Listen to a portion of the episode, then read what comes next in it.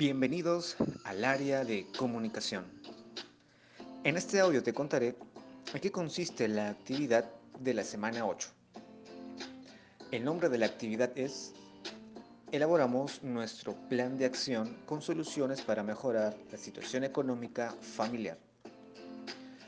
El producto de esta semana será escribir el borrador de un plan de acción.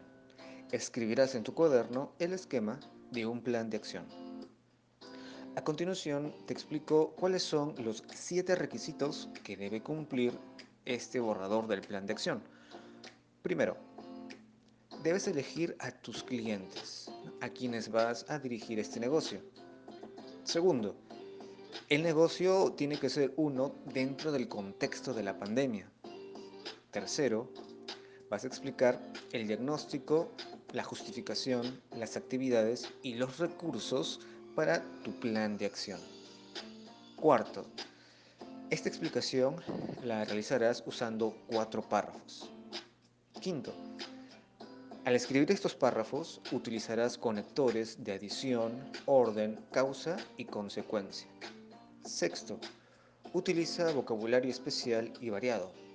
Y séptimo requisito, aplica correctamente las tildes y la puntuación.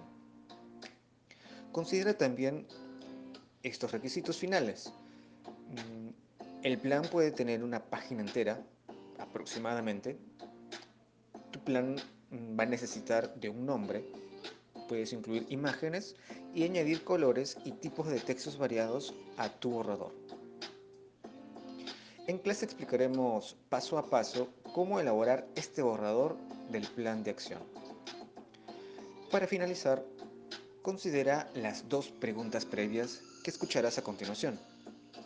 1. ¿Qué es un plan de acción? 2.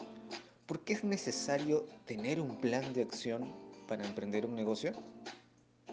Consideraremos estas preguntas en clase. Allá nos vemos.